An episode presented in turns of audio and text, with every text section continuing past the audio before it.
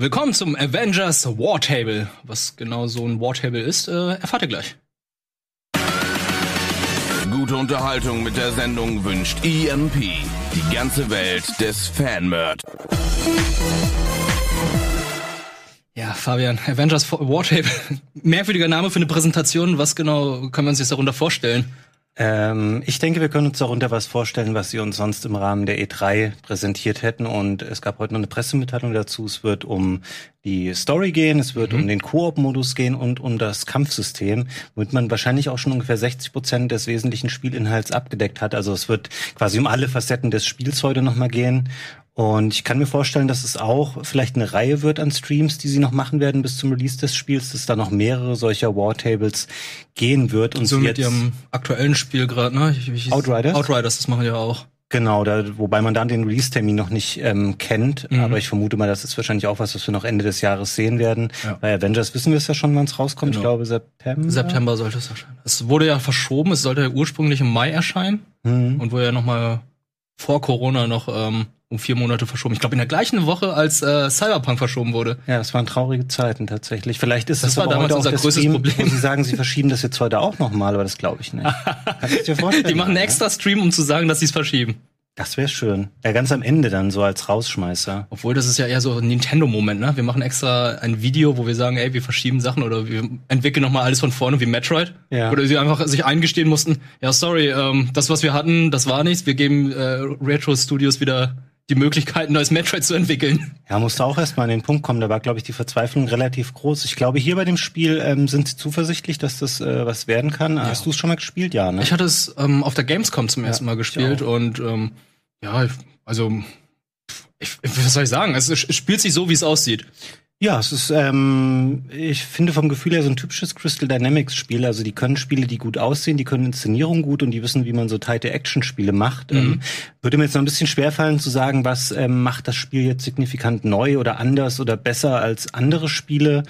Ähm, aber vielleicht kommt ja noch was. Ich glaube, dass die relativ ähm, große Ambitionen haben, das Spiel so langlebig zu gestalten. Ich glaube, der Multiplayer-Modus soll eine größere Rolle spielen, als man es denkt. Mhm. Und es soll wahrscheinlich auch noch viel Content nachkommen. Sie haben ja jetzt auch gesagt, dass es ähm, auch bestätigt ist für PS5 und Xbox Series X. Sie ja. werden das genauso handhaben, dass dann quasi so ein kostenloses Update einfach verfügbar ist für die Spiele.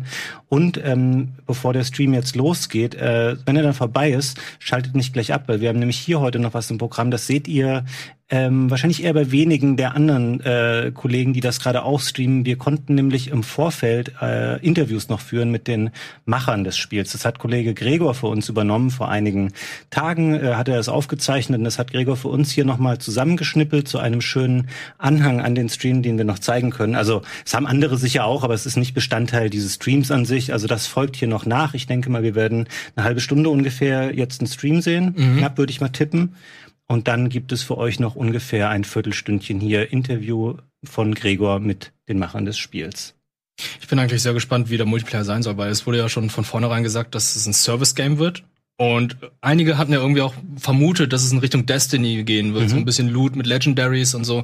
Das wäre bei Avengers auch zum Teil naheliegend, weil sie hatten ja auch Konzeptzeichnungen gezeigt von Charakteren mit verschiedenen Kostümen, genau. Armor-Sets und so weiter.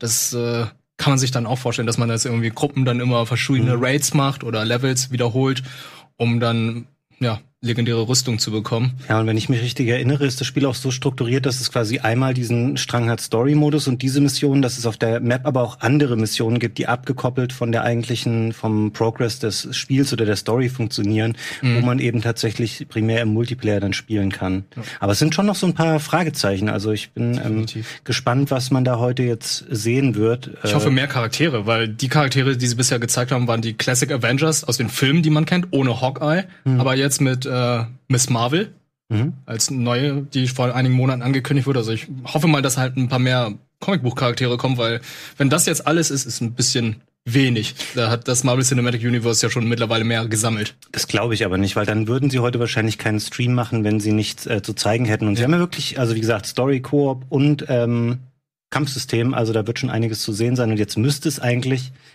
losgehen. Oh, es geht los.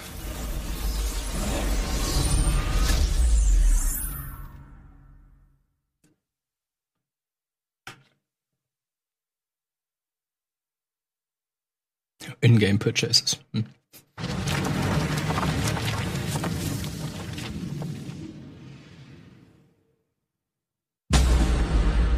When I was young, I found an orphaned wolf cub in the forest behind our farm. I felt if I could instill rules, the proper boundaries, I could harness the power of that beast. Few months later, while hunting, the adolescent cub turned on me. We're fixing the damage the Avengers did all those years ago. Inhumans are sick. Unlimited power, that's dangerous. It's lethal. You are lucky to be alive. Come on, Kamala. Let AIM help you. I'll take my chances. What if the Avengers were set up? I think you should see for yourself. Couldn't Mr. Stark help us with this? Hi, I'm sorry. Who are you? Uh, Kamala? This better be good. He totally locked Cap in the reactor room and then he tried to jack the Chimera. Son of a. Have you all completely lost your senses? What? Where were you while the world went to hell? This is our fault. All of ours. You really think the world is better without us? Yes. See, that's always been your problem. Running from who you are, what you are. I am warning you. This is exactly what Tarleton wants!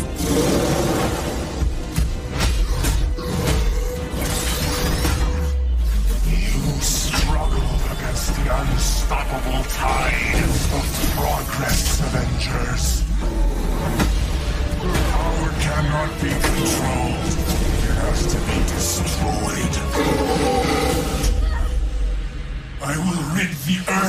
Superpowers. Even if it has to end with me.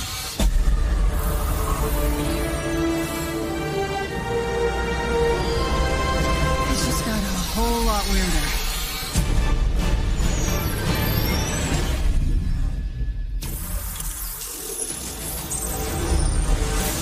What's up, Marvel fans? My name's Casey Lynch, and I'm editorial director at Crystal Dynamics. Marvel's Avengers War Table is your direct source for all things Marvel's Avengers. We've got a great show lined up with new trailers, new details on one of our main villains, MODOK, and advanced idea mechanics. And we'll take a first look at co op and war zones. If you've ever thought, what is this game? Or how does it work? Then this is the show for you. Let's get into it, starting with a story trailer. In the aftermath of A Day, everything changed. You so called heroes transformed San Francisco into an infectious, gas filled quarantine zone. You unleashed disease powerful beings that wreak havoc throughout our nation. So I ask you again, Dr. Banner, do the Avengers pose a danger to society? Yes. I can promise you this. I will use this second chance to make you safe. AIM will find a cure for the inhuman disease. As a founding member of tech giant Advanced Idea Mechanics, or AIM, George Tarleton dreamt of a world made better through science. But even as AIM promises a cure to end the inhuman infection, and the revolutionary Adaptoid project offers a world protected by science, Tarleton, a victim of A-Day himself, uses AIM's technological might and the public's fear of inhumans to convince the world that the superpowered are uncontrollable and cannot be trusted. His deranged obsession drives him to become MODOK, mental organism designed only for killing. Kanntest du den noch Choosing a nicht? villain, Ich doch, aber ich we wusste knew nicht, we wofür needed someone who had the Abkürzung muscle and mental capacity to become an Avengers level threat. We also wanted a new face for modern Avengers fans. Uh, big face. But comic fans know MODOK is anything but new. Ich kannte ihn His erst durch origin Marvel vs. Marvel Capcom. lore dates back more than 50 years to October of 1967 in Tales of Suspense. Now, with AIM's drive to manipulate public fear and his ability to control machines with his mind, Tarleton and AIM are the most sophisticated threat the Avengers have ever faced. But a teenage fangirl named Kamala Khan doesn't trust AIM. In fact, she's convinced that AIM is experimenting on her fellow Inhumans under the guise of finding a cure.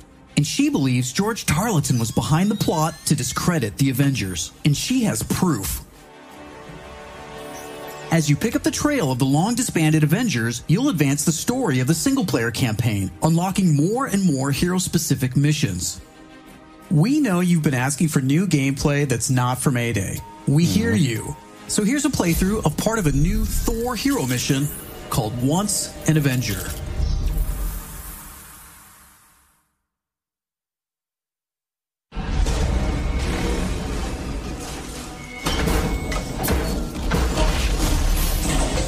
Das Ding sieht einfach wie Bumblebee aus.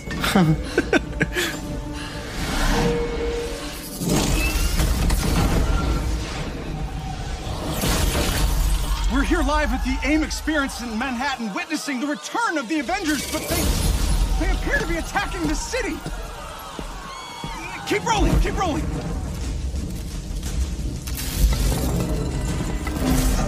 Is it any coincidence that this attack comes on the very day that AIM is supposed to unveil their promising new Adaptoid program? Oh. You're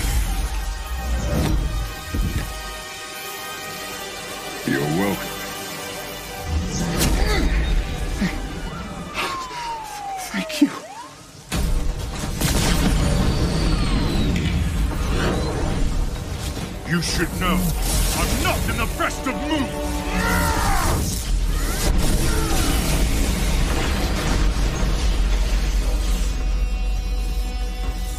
Wait, is that Thor? Holy crap, Thor! Where the hell did you come from? I was serving the commoners when it started raining bolts of metal from the skies. It's unbelievably good to see you. Eh, bit dramatic, don't you think? It doesn't matter. He's here now. So the false god returns. Why? You did what you were supposed to do, Thor. You gave up your power. You Der should bewegt sich sehr langsam. Hm, hab auch schon gedacht. When mortals are in peril. Where do you hide, Doctor? Can you not face me? look around. Meinst du, die haben das UI jetzt hier absichtlich rausgebaut oder es gibt keinen Combo-Anzeige oder irgend sowas in der Art? Ich glaube, die haben es extra rausgebracht. Oder ist es halt, weil es eine Art Tutorial-Mission ist? Könnte auch sein. Oder Anfang. Also A-Day, was wir hier auf der Gamescom gespielt haben, das war ja auch schon eine Art Tutorial. Aber das hier wirkt jetzt gerade auch nicht wie irgendwie mitten in der Mission, sondern auch eher wie der Anfang.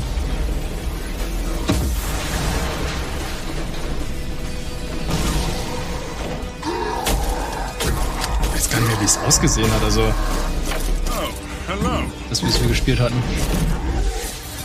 Also ob mit oder ohne Just UI. like old times. AIM dropships inbound. I see them. Focus on those mechs. Kamala, you okay? Yeah? No. On my way. Hulk, you got this?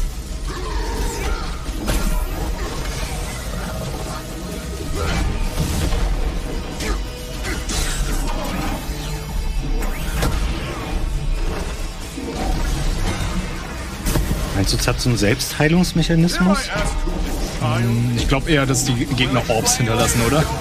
Das, das bietet sich eher dafür an. Sah eben kurz so aus, als wäre das so ein bisschen rot geworden, der Bildschirm, als er diesen starken Schlag da abbekommen hat. apart.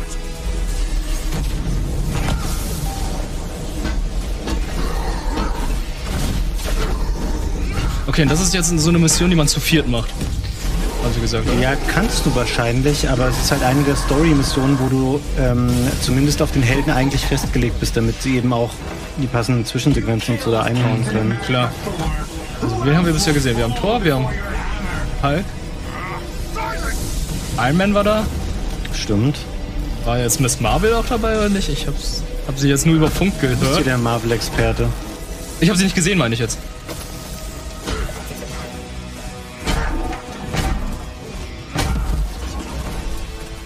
Ja, ich denke mal, das werden sie nachher in dem Blog sagen, dass man eben die Story-Missionen im Koop spielen kann und dass diese Warzone-Sachen halt abgekoppelt sind davon. Unglücklich, dass sie es auch Warzone nennen. Es, hieß doch Warzone eben. Ja, das hieß? Warzone, ja. Ich meine, jetzt Call of Duty heißt der Ba- Battle Royale. Ja, ist auch wussten sie Warzone. wahrscheinlich noch nicht, als sie damit angefangen haben. Ja.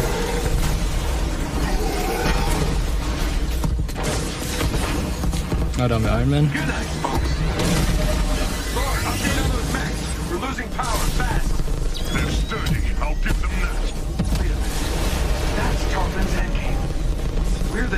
Terrorists in this AIM experience story. Not on my watch. The Chimera can't go down. Not again.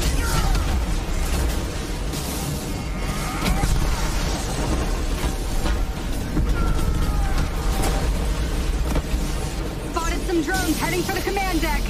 Got my hands full, kid. I'm on them. Nice. Security subsystems just came back online. It's working. Can you enable lockdown? Already working on it.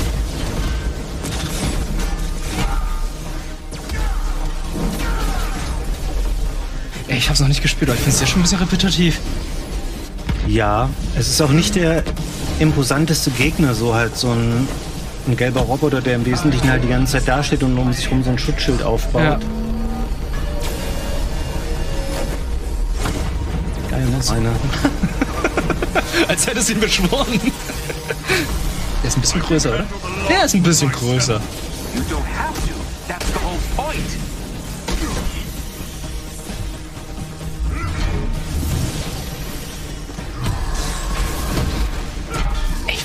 Der Hammer hat immer noch nicht so eine Wucht, also so ein Bums wie so ein, die Axt von einem Kratos. Tarleton,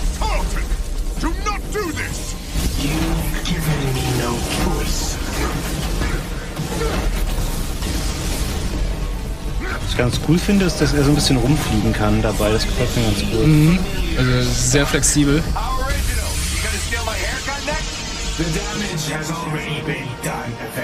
Spannend, wie groß dann die Levels sind. Weil wenn er schon herumfliegen kann, muss man es ja irgendwie auch gut ausnutzen können.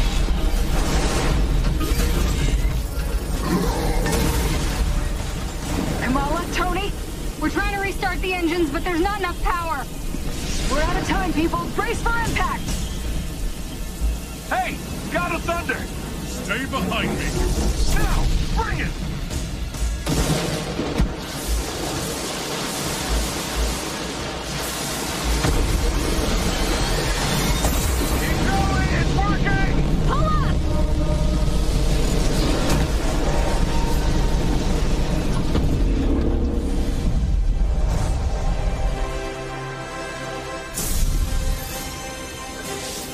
Das war wohl die Mission. Mhm. Once an Avenger is a great example of a hero mission. Kurz. A single player campaign experience focusing on a specific playable character. Hero missions give us a chance to tell more of each hero's story and showcase the variety and depth of our hero designs. Let's take a quick look at how Thor plays. With the game's combat systems, players can string together combos of heavy and light attacks or hold for signature attacks. Combat versatility is one of Thor's strengths. jetzt ist die From Anzeige wieder da. of Mjolnir mhm. to pin enemies from a distance, Es ist or überall the was. sky down on his foes. In addition to core combat moves, the God of Thunder has a wide variety of skills to unlock that give him access to classic moves. This is one of our favorites, manual targeting. We largely drew our influence from writer Jason Aaron's run on the Mighty Thor comic. Manual targeting allows you to quickly mark your enemies for bullseyes with Mjolnir, and one by one, you can mark them and knock them down as Mjolnir comes back to you. Follow that up with a powerful ground pound, and you've got a mighty combo. Manual targeting is a great ranged attack, but if up close and personal is more your style, go with the hammer spin or Mjolnir Cyclone.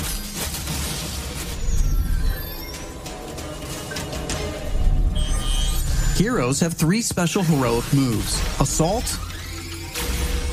Ultimate, and Support. When designing our heroics, we started with the signature moves from the comics and movies that we've always wanted to play. The Assault Heroic charges the fastest, and in some cases, you can store multiple charges to use strategically as a part of your combos. You can perform these after charging your heroic meters with normal attacks. For instance, Natasha's Assault Heroic is Widow's Bite, which is an electroshock projectile move you might recognize. You can see Nat using it right here. Each hero also has a unique support heroic that's designed to enhance co-op and team play. For example, Thor's support, Warrior's Fury, lets him channel the power of the gods to supercharge his Odin force and grants a period of invulnerability for nearby team members. You can see this in action when Iron Man gets the buff as he flies through Thor's support. Ultimates mm-hmm. take longer to charge, but they're definitely worth the wait. They have more screen clearing power, and some even have residual effects, like Thor's Bifrost Ultimate. Thor's Ultimate Heroic channels the power of the Nine Realms, and his Bifrost taps into Muspelheim to bypass unbreakable shields, allowing Thor to use the power of the Bifrost Bridge to do maximum damage. Mm-hmm. We know everyone plays differently, so we have melee, ranged, aerial, and ground combat skills to tailor your hero to your playstyle. As your heroes earn experience, they gain access to new skills. Skill points allow you to unlock new moves, combos, and even new versions of attacks. As you build up your heroes, you begin to see how unlocking and mastering the separate core skills offers a ton of depth and variety on its own for every hero. And that's before gear, perks, artifacts, and any kind of later game progression. So, why is all of this important? Because it means your Thor will play differently than my Thor, and my Hulk will play different than yours. My Hulk is better than yours. Another way to customize your heroes is with gear. We've previously talked about the different rarities and how perks will give you powerful modifiers for even more customization. Some perks apply special damage like plasma or gamma, or cause status effects like shrink, which will shrink enemies and reduce damage and defense. Das ist witzig. Sowas haben wir ewig You nicht mehr gehabt. Iron Man Shrink Gun. gamma gear in this shot, and eagle-eyed fans probably noticed his laser sweep was green instead of red. Nope, that wasn't a bug. When you have gamma gear equipped, it grants a bonus damage modifier and changes the emissive color of your attack. And voila, green lasers. Weiß jetzt nicht, ob ich We die ganze that look Ausrüstung und die good, Perks you'll und das play alles good. bräuchte in so einem The Crystal Spiel. team has really enjoyed creating all new outfits for these heroes. Aber da es ein and drawing from Loot-Game Marvel's sein wird, 80-year history to Loot- bring so many classic outfits to the game. Each hero has dozens of outfits drawn from some of the most recognizable eras and story arcs.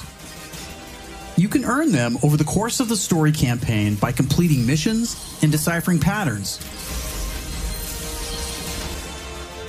There's Iron Man suit from the 2014 Original Sin storyline, or Donald Blake, which is a nod to an alias of Thor's who first appeared in 1962's Journey into Mystery issue 83, or Tony's Stark Tech outfit that was inspired by the Bleeding Edge armor that first appeared in Invincible Iron Man number 25 in 2010. While there are a ton of outfits you'll earn just by playing, some will require completing iconic mission chains to earn each hero's iconic outfit, and some outfits will only be available in our online marketplace. You can even customize your attitude and let out your inner Hulk with the right emote. I don't think that's canon.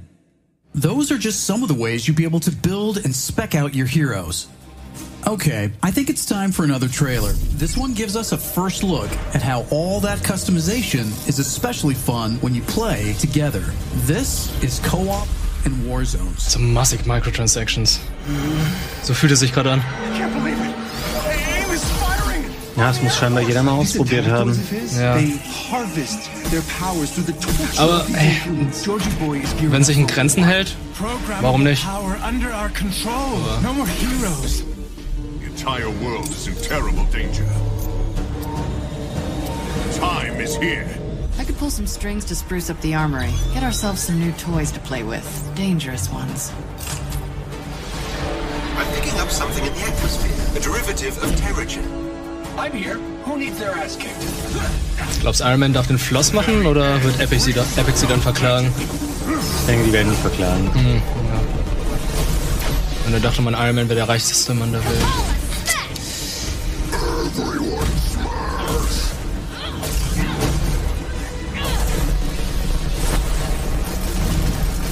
Also trotzdem noch spaßiger Multiplayer-Action aus. Jarvis is unencrypting the schematics and we'll get our tech heads on new gear ASAP.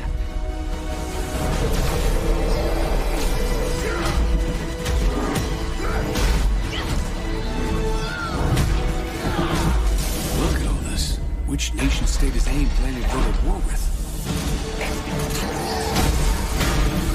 Heroes are people, and people can be corrupted.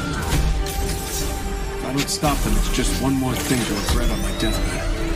Sometimes life isn't it all seems hopeless. That's when we got to stand strong.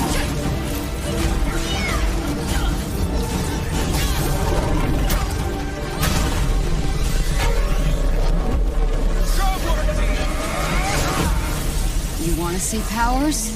Here we go. Time for heroes. It's over. You don't get to decide who lives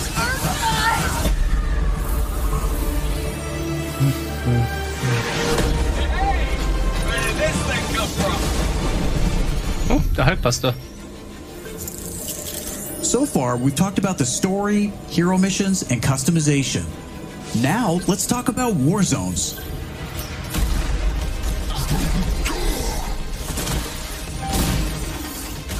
War zones are missions which you can play with up to a total of four players or solo with an AI companion team made up of your unlocked and leveled heroes. Whether playing hero missions or war zones, you always make forward progress with your heroes. On your helicarrier, you'll use the war table to launch missions with a variety of Das ist der objectives and challenges. Jetzt hab ich das. As you saw in the co-op trailer, each mission is grounded in story. So whether you're in the campaign or war zones, you're always working together to stop AIM and rebuild the resistance. You get missions from Jarvis, Maria Hill, Hank Pym, and more characters from Marvel history.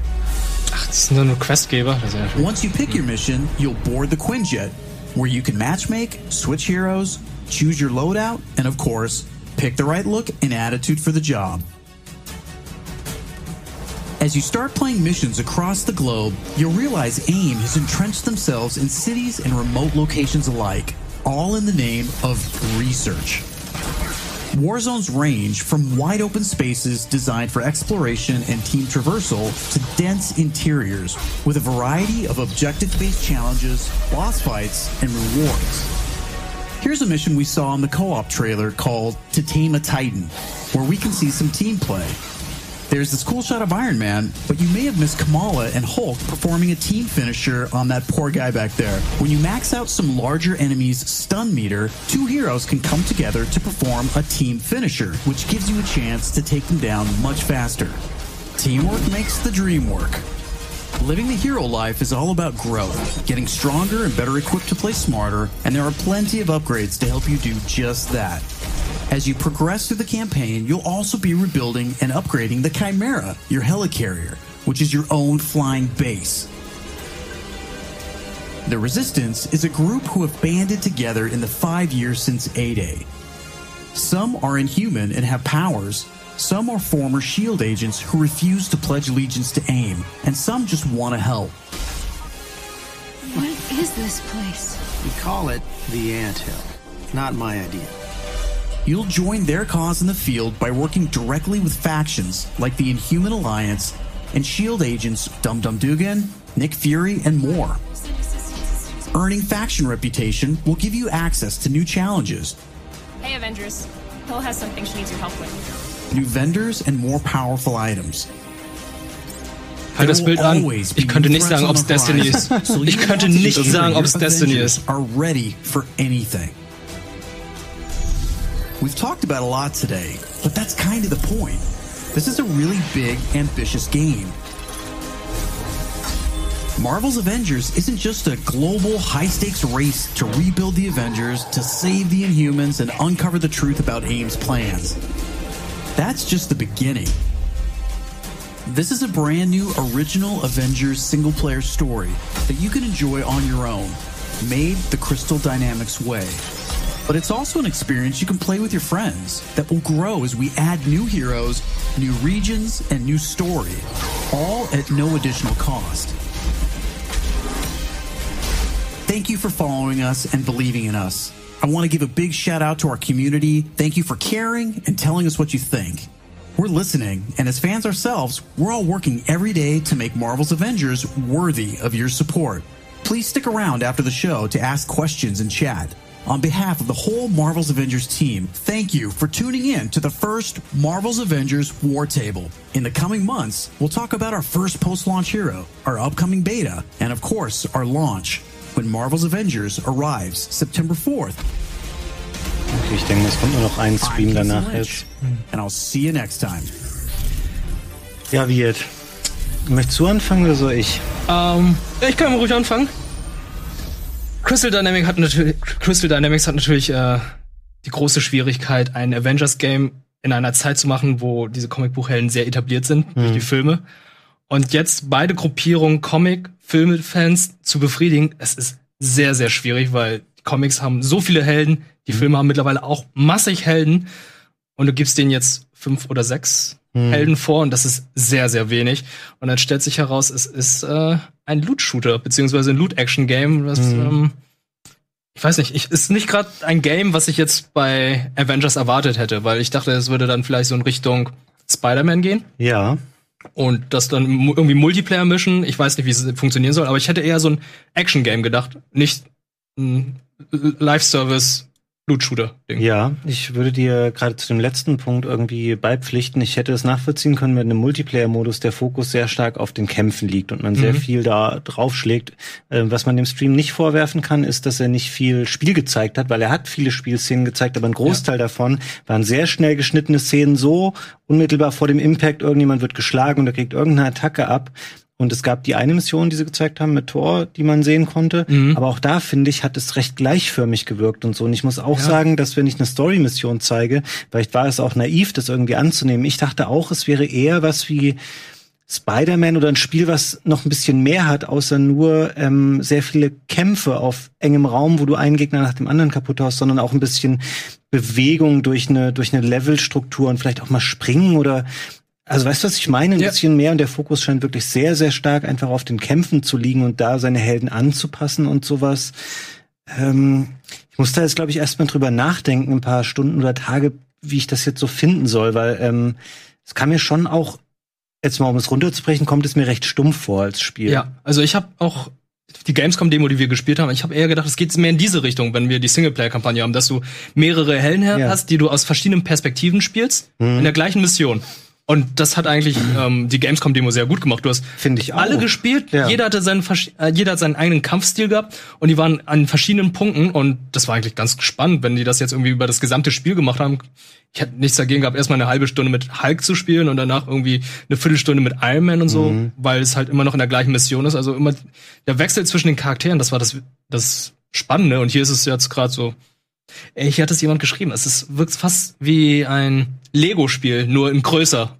Ja, das stimmt. Weil erinnere mich, das ist auch nur, du läufst auch nur zu zweit mit deinen Kumpels herum und äh, versuchst dann alles kaputt zu schlagen, Ja. was du siehst. Und hier ist es irgendwie das Gleiche. Ich In erinnere mich dran, in der Gamescom-Demo, da war es doch auch so, dass man halt diesen Weg so über diese kaputte Brücke oder irgendwas Ja, ja. zurücklegen musste, dass du eher das Gefühl hast, du bewegst dich da von Start zu Ziel. Und hier habe ich jetzt sehr viel halt rumstehen und in einem kleinen Radius laufen und immer neue Gegner, die erscheinen, irgendwie kaputt hauen. Also, ähm, will das jetzt gar nicht verurteilen, ähm, weil es gibt bestimmt eine Menge Leute, die stehen auf diese Art von, von Spielkonzept, aber es ist nicht so das, was ich jetzt unbedingt erwartet hätte. Nee. Ähm, aber vielleicht unterschätzen wir auch, also ich persönlich, ich ähm, weiß natürlich, was das irgendwie, was das Setting dahinter ist und sowas, aber ich Mhm. bin jetzt sicherlich nicht die Ultra-Zielgruppe für, für Marvel-Titel und sowas. Vielleicht ist das natürlich auch ein Spiel, was im Massenmarkt super krass gut ankommen wird und was eben simpel ist und zugänglich und was irgendwie Figuren hat und ein Universum, was man kennt und das ist ähm, sicherlich ein guter, guter Ansatz für so ein Mainstream-Spiel. Das ist nur, dass ich jetzt gerade denke, okay, ich hatte mir das ein bisschen anders irgendwie einfach vorgestellt, ich sag's ganz ehrlich. Mhm. Also ich habe von vornherein schon, fand es ein bisschen merkwürdig, dass draußen ein Loot-Shooter wird, wie ich es jetzt gerade die ganze Zeit sage. Ich hatte. Aber was ich wiederum ganz gut finde, ist halt, die gehen sehr auf äh, Fanservice ein. Also gerade die ganzen Sachen, die Kostüme, wo sie die herhaben aus den Filmen, also überwiegend Comics haben sie jetzt erzählt und auch die Special Moves haben sie schon drauf geachtet. Also die gehen damit schon gut um. Was mich aber zum Teil auch noch stört, ist halt die Optik der Charaktere. Und das war ja auch schon, als die zum ersten Mal gezeigt und angekündigt wurden, die gehen weder in Richtung der Comics noch in die Filme, sondern die versuchen ihren eigenen Look zu machen und sieht bisschen Ja. gewöhnungsbedürftig Man aus. kann das natürlich machen. Es ist ja erstmal respektabel zu sagen, du versuchst eine eigene Interpretation dieser Figuren nochmal zu schaffen. Aber man muss auch Mhm. sagen, selbst in der nicht so super langen Zeit seit der Ankündigung, des Spiels bis heute hat sich natürlich auch die Erwartungshaltung nochmal so ein bisschen verschoben. Und wir haben jetzt mittlerweile halt auch ähm, Livestreams gesehen, dieses Jahr schon von ähm, Spielen aus einer kommenden Generation, die eben für PS5 und Xbox Series X und starke PCs erscheinen werden. Das, ähm, was man jetzt hier gezeigt hat, haut einen jetzt grafisch natürlich dann nicht mehr so vom Hocker. Das sieht solide aus und okay und so, aber es fehlt ein bisschen dann natürlich auch der Wow-Faktor. also selbst ein äh, ist jetzt schwierig, das anhand von so wenig Material zu vergleichen, aber selbst ein God of War, was ja jetzt schon ein gewisses Alter auch hat, Mhm. würde ich sagen, würde mich jetzt grafisch mehr beeindrucken als das, was ich eben jetzt hier vom Spiel gesehen habe. Mhm, ja, absolut. Hier bringt jemand gut auf den Punkt, das ist ein Hero-Looter. Ja. Das ist eine gute Bezeichnung. Also ich könnte es nicht anders nennen, weil ja, ich, ich ich bin definitiv die Zielgruppe dafür, weil ich die Comics und die Filme mag.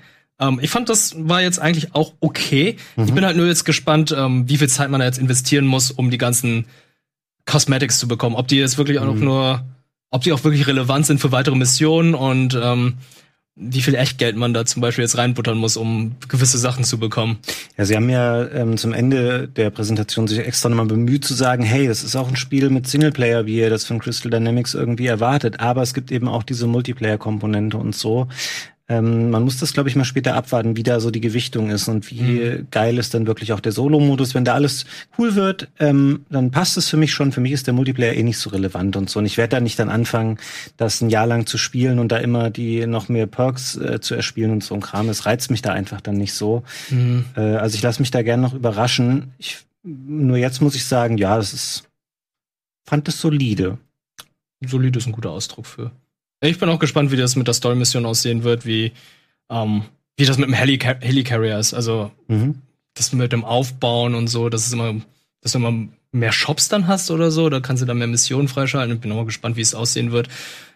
Die, die Kampagne von Story an sich finde ich ist halt, ja, ist mal was Eigenständiges zum Teil. Es ist eine, so eine Mischung aus vielen anderen verschiedenen äh, Stories-Strängen, die sie schon aufgebaut hatten. Es ist so eine Mischung aus Civil War, nur diesmal haben sie aufgegeben und sagen, okay, gut, die Helden sind dafür sch- schuldig, wie die Welt jetzt gerade aussieht und bekämpfen sich nicht gegenseitig, sondern sind jetzt die Rebellenfraktion sozusagen Mhm. gegen ähm, AIM. Ja, hm. Ich bin nicht skeptisch, ich bin halt nur ein bisschen überrascht von dem, was es ist. Es ist nicht das, was ich erwartet habe, aber ich wusste irgendwie, in welche Richtung es sich entwickelt. Ähm, eigentlich möchte ich jetzt einfach nur es spielen, um zu wissen, ist es jetzt was für mich oder nicht, weil ich kann es immer noch nicht sagen. Ich bin nicht ein großer Fan von Loot-Shootern, weil die sind mir zu zeitfressend. Du, Mhm. Du wiederholst auch sehr viele Raids oder Missionen immer Ja. wieder. Und bei dieser einen Mission auf dem Helicarrier haben wir schon gesagt, ey, nach fünf Minuten, das ist schon sehr repetitiv und stell dir vor, du machst das jetzt 20 Mal. Mhm. Und ähm, es werden wahrscheinlich nicht so schnell neue Heldencharaktere kommen. Die haben gesagt, okay, es wird jetzt einen Helden nach dem Launch geben.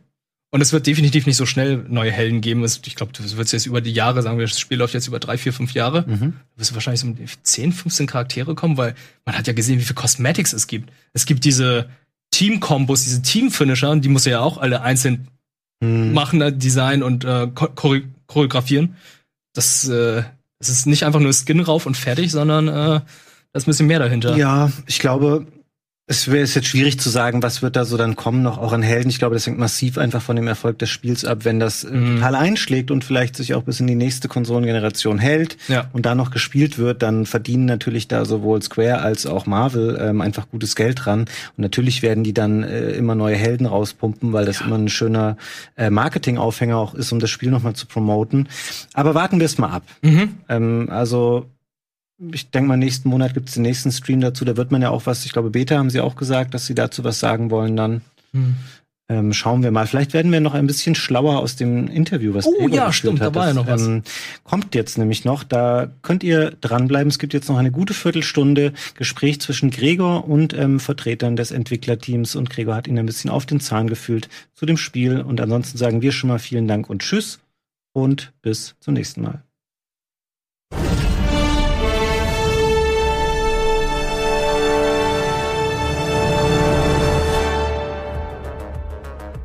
So, uh, thank you very much for taking your time during uh, this uh, yeah, special time in the world where everything works a little bit different um, to to speak with me.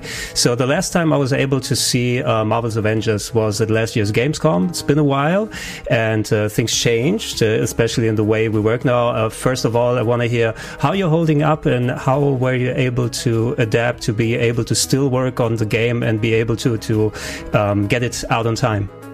So I, I, can take that from a studio perspective, and then these guys can chime on individually. But certainly, when we first saw the COVID situation evolving, what was happening as early as January, February, as a studio, we started talking about what are our conditions, how do we actually make things happen quickly for the team if we needed to start having people work from home to keep our people safe. That's our number one priority, saying how do we keep our team safe?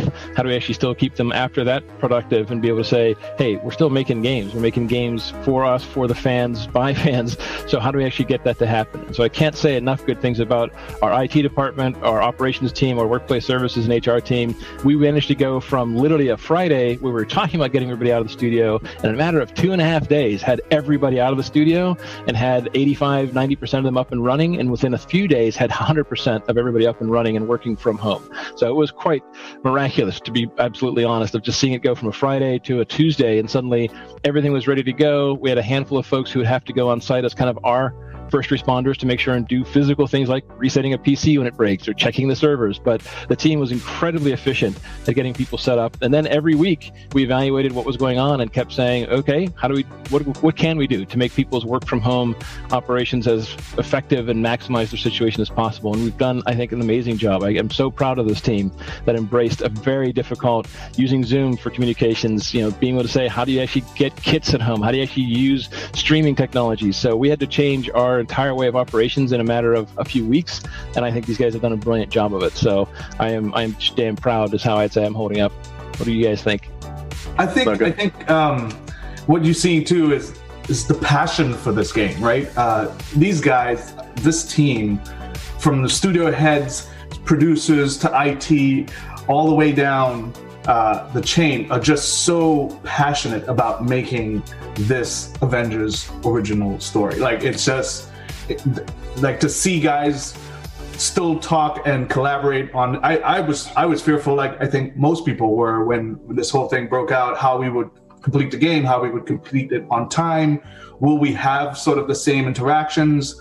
Um, but super pleasantly surprised to see that the collaboration still exists. In fact, it is thriving, and people are just you know pushing the boundaries of development in ways we never thought we could. So I'm extremely proud of this team, and I think you know the ability to turn on a dime like that. Never seen it happen. Anyway, I couldn't even foresee it, to be honest it's good to hear that uh, things are working out for you, and I hope you get it out on time without being extra stressed. so that, that's not not not too, not too much. Not too much. I don't know what extra stress, stress means anymore. we all don't know. So the, to, to get to talk about the, the game itself, uh, as I said, I was able to to play it a little bit at the last year's Gamescom, and I have to say I'm not too familiar with the comic books themselves. I'm more of a movie guy, so I know them from from the cinema, and of course, um, what we um, got to see now, we had already known that uh, Kamala Khan is as a playable character there, Ms. Marvel, which I don't know at all. I have to be honest, and uh, you um, revealed, I think it's to reveal that MODOK is one of the villains, which uh, who, who, who I've seen from other games, but I'm not too familiar. So what, what's so special having these um, characters in there? Yeah, so um, and I can speak to that. Uh, so after the, the disaster of A-Day, uh, you know the, the, the costs of the Avengers' failings were just too high. Many innocent people were hurt. Uh, worse, some got diseased and were labeled inhumans. Right, the public outrage was so high that the world needed sort of an answer to the superpowered. They were outlawed, they were disbanded, uh, they were considered dangerous. Um, and in that vacuum, you know, AIM, this organization, you know, filled sort of that superhero vacuum. Um, and they were headed up by George Tarleton, who was also, you know, a victim of A-Day as well. And, and he proposed an alternative. So he proposed uh, science versus superpowers. And that's kind of the foundation of you know the jumping off point. Uh, both him and Kamala were there on A-Day, both affected by the events of A-Day, but very complete different perspectives on on how to pr- continue to protect uh, humanity. So that was sort of the jumping off point. That's our our um, conflict, if you will, um, and the the reason why it's such a uh, strong argument science versus superpowers is that even the Avengers themselves believe that, right? Like Bruce believes in science and he thinks, yes, the Hulk is a dangerous beast, right? Uh, and Tony Stark also believes in science, but that science uh, and technology and the, the Avengers are a necessary uh, sort of uh, a need, a necessary a, a need that society has to, to protect uh, humanity. So so you have these conflicts: the science versus the superhero, and that was sort of the perfect storm for this world. And I think that you said it the other day, Shaun, that Kamala is a great point of view character because she's one of us. She's a fan of superheroes. She's a super fan of the Avengers. So that relates to a lot of us as players. Like, oh, I get the kind of this point of view character of somebody that I can relate to, who's trying to fit into this world, who now has her own kind of path of coming into how do I become a superhero and reassemble the heroes that I believe in. I think we can relate to a lot of that at kind of a core level as players.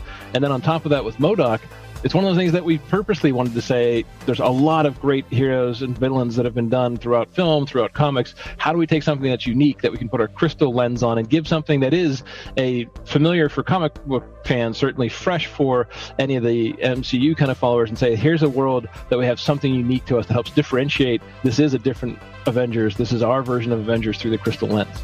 Can you tell me how important it is to have uh, different kinds of, of, of, missions in there? Of course, um, you, you you showed the hero missions, which, uh, as I can imagine, should be essentially the single player or the, the story mode, so to speak. But of course, you have also the war zones, uh, which, um, correct me if I'm wrong, should be optional or at least for a certain part and can be played cooperatively. How, how important is to have uh, the, the, mixture between the two? Um, why didn't you focus on one or the other? There is to your point uh, sort of the the, the missions uh, off of sort of the main uh, narrative. Um, and and the beauty of having the avengers and having them disband just the nature of that narrative structure allows for us to go off and see these different heroes see where they've been see what they've been up to how do we bring them back onto sort of the mainline campaign um, and get them reassembled. So just the, the the structure of being disbanded to assembled is in itself sort of the framework for you know a lot of these missions um, and sort of the hero chain. And yes, they're optional. Um, some are some are optional. Some actually progress the story uh, and are needed to sort of create sort of the assembly. Yeah, I can run you a little bit through the different content, and uh, the the big reason why we did so many different types of missions is because we really had aspirations to take the Avengers everywhere. So rather than focus on just one big open world and have one specific type of gameplay, we wanted to do all sorts of different things. So that's why we chose the structure that we have. And I think it works quite well. Um, I'll run you through all the missions, but they take place in any place from dense city environments to underwater to in orbit around Earth. So we have really a lot of different places to go, which is really, really fun because you want an Avengers game to be global. The fight against AIM and multiplayer is really something that takes place all over the world. Uh, in terms of missions, you've got, as Shaun was describing, you've got campaign missions. You've also got campaign missions that take place in war zones, which are missions where the world opens up a little bit. There's secondary content that you can go to, so you can play those in multiplayer. Sometimes they're campaign centric single player, but a lot of them are actually playable in co op. You've got iconic missions for the heroes, which are optional. So if you're interested in seeing a little bit more about your heroes, uh, how's Hulk dealing with all the trauma of being stuck as Hulk at the beginning of the game, well, that's something you can also push into as an optional mission. You've got faction missions where you can help the likes of Shield and Hank Pym rebuild their factions. You've got missions that have side stories, which we call threat sectors. We've got bite sized pieces of content, which we call drop zones. We've got secret vaults that you can find if you found special coordinates in the game. We've got hives, which is a really cool thing that uh, you get to find out a little bit later in the game. And we've got villain sectors, which are basically where you can fight bosses. So really, there's a lot of different types of content, and all that content lives on the war table, which is really that central piece of your your outpost on the helicarrier. So that's where you see what's AIM is up to. That content rotates and cycles, so it's not always the same thing. But really, it's a lot of different content, content type across different regions. You also have uh, quite a big uh, customization of the characters in there, be, uh, be it uh, in um, the the skills you can use or uh, cosmetic changes here. Because there's so much you can adapt uh, with the characters. Um, there's always the questions if you have a game with with so much to to adapt in there that there's a possibility that there's this is an entrance point to to have paid DLC or something or to get people to pay for visual stuff. How did you solve it in the game so that you you uh, have the feeling you can progress and adapt your characters without uh, being uh, always forced to pay money. So I think there's there's two ways to answer that. Certainly, I can let Vince talk about the depth of the heroes and, and the skills and how you customize them. But from a player perspective, we're fans, we're players. At the end of the day, we said what would be the right thing for us if we were playing this game, if we were on the other side saying, if this came down, how do I make sure that I don't feel like I'm just being nickel and dime? One of the biggest things for us is we want to reward people for their time. The more time they invest, the more stuff they can earn. And the idea of playing the campaign, that whole hero mission set of chains, that campaign, there are unique outfits. And I mean super cool, unique outfits, unique cosmetics you can only get by playing through the campaign. You can't buy those things anywhere. So by playing through the story, all of that really well crafted, scripted, this is that Kamala point of view, find out who AIM is, reassembling my heroes. There are things you can only get by doing that, and you only earn those. You'll never be able to buy those. And then playing in the war zones as well, there is a ton of content that is put out there specifically specifically for people like me. I'm kind of an obsessive compulsive. Like I want to go open everything that I can find. I want to go into every hive. I want to go into every AIM base and be able to say the more I play, the more stuff I can actually earn in game and actually have outfits and nameplates and emotes and other things that unlock for me just by playing. There is still microtransactions in a marketplace. The MTX for us, the idea of saying, hey, you really want a very specific look for your heroes or some of these particular collectibles, but we've actually weighted it more towards earning than even buying. But there is still a split there where there are certain things you can only ever buy, but there are certain things you can only ever earn. And so we want to be able to have players say, hey, you can invest as much or as little as you want looking at the player again. It's not that you have to buy anything. There are no gameplay paywalls. There's nothing in your way of saying, I get this hero or I get this biome. All of that comes at no additional cost. So you can get new heroes. You can get new missions, new stories, new locations. That'll just come to you once you have that core game. Everything, and then you can choose how much you want to invest elsewhere into it. But again, there's no pay to win kind of scenarios for us. We're very much specific of we want you to be able to choose how you want to invest. So, Vince, do you have anything you want to add on top of that for customizing? Uh, in other than just yeah, reiterating that all of the the gameplay customization, anything that affects your abilities, your characters, is not behind a paywall. It's all earned in game. So there's a very very clear divide on that, which is that paywalls is, is customization stuff like that, and any gear that affects gameplay stats, attributes, abilities, skills, that is all earned in game. All right, thanks. Thanks for clarifying. So to close it off, um, after revealing uh, the game last year, was there something, uh, some unexpected feedback you got that um, um, made you work on a specific aspect of the game up to now, which you didn't uh, anticipate? So was there something which shaped the way you were producing the game in the past year? So I, I, guess we can all look at this. I certainly think Shaun, you can probably take the lead on this one, but certainly we listen to everything that people have to say because we make these games for our fans, right? We're all about our community. The idea that we're players ourselves, we're fans ourselves, but really at the end of the day, we want to make things that bring joy to the world, that give people that fulfillment and excitement of playing an Avengers experience with them, you know, their team of custom AI or themselves. But I do think we certainly looked at everything that people said and we'll take appropriate steps that we think are right or wrong. But at the end of the day, we're trying to deliver very specific vision here. And I think Shaun, I'll let you take it from there as far as yeah, we do listen to our fans, but certainly we've had a vision from the beginning that we wanted this to be. Yeah, I mean this. Yeah, this is a Marvel original uh, uh, Avengers story. It's got a deep, moving campaign narrative. It's centered around a Kamala Khan origin story for sure. Um, you get to journey and reassemble your Avengers with Kamala Khan, and that was that. That is what we set out to do. Um, are we listening to the fans? Absolutely. We pay attention to everything people say because we're fans ourselves. And will we adjust and make things better where it fits our original story? Absolutely. And that's what we will continue to do. All right. Yeah, even the, the war table itself is actually one of those things that people are like, we haven't seen enough. We don't know what's going on. And so we're like, great, here's everything. Here's the top to bottom number of missions, the way you can play this. So for us, it was a it was one of those. Let's come up with a new vehicle for us to be able to tell people the things that they really want to know about the game because we haven't been sharing enough, and that's one of the reasons this is this is happening. And I also want to say too that the campaign. I mean, a lot of people forget this, but the campaign is just the jumping off point into yeah. this larger world, and this larger world has a world story narrative that is continually expanding, where heroes will join, threats will join or escalate, right? Uh, and there's a lot in there that you're just the, the campaign is just the, the jumping off point. It's the birth of this this adventure. All right. Then um, thank you for your time. Um, thanks for taking the time to, to answer my questions. And I hope you'll have enough time to keep on developing the game. And I'm looking forward to trying it out once it's finished.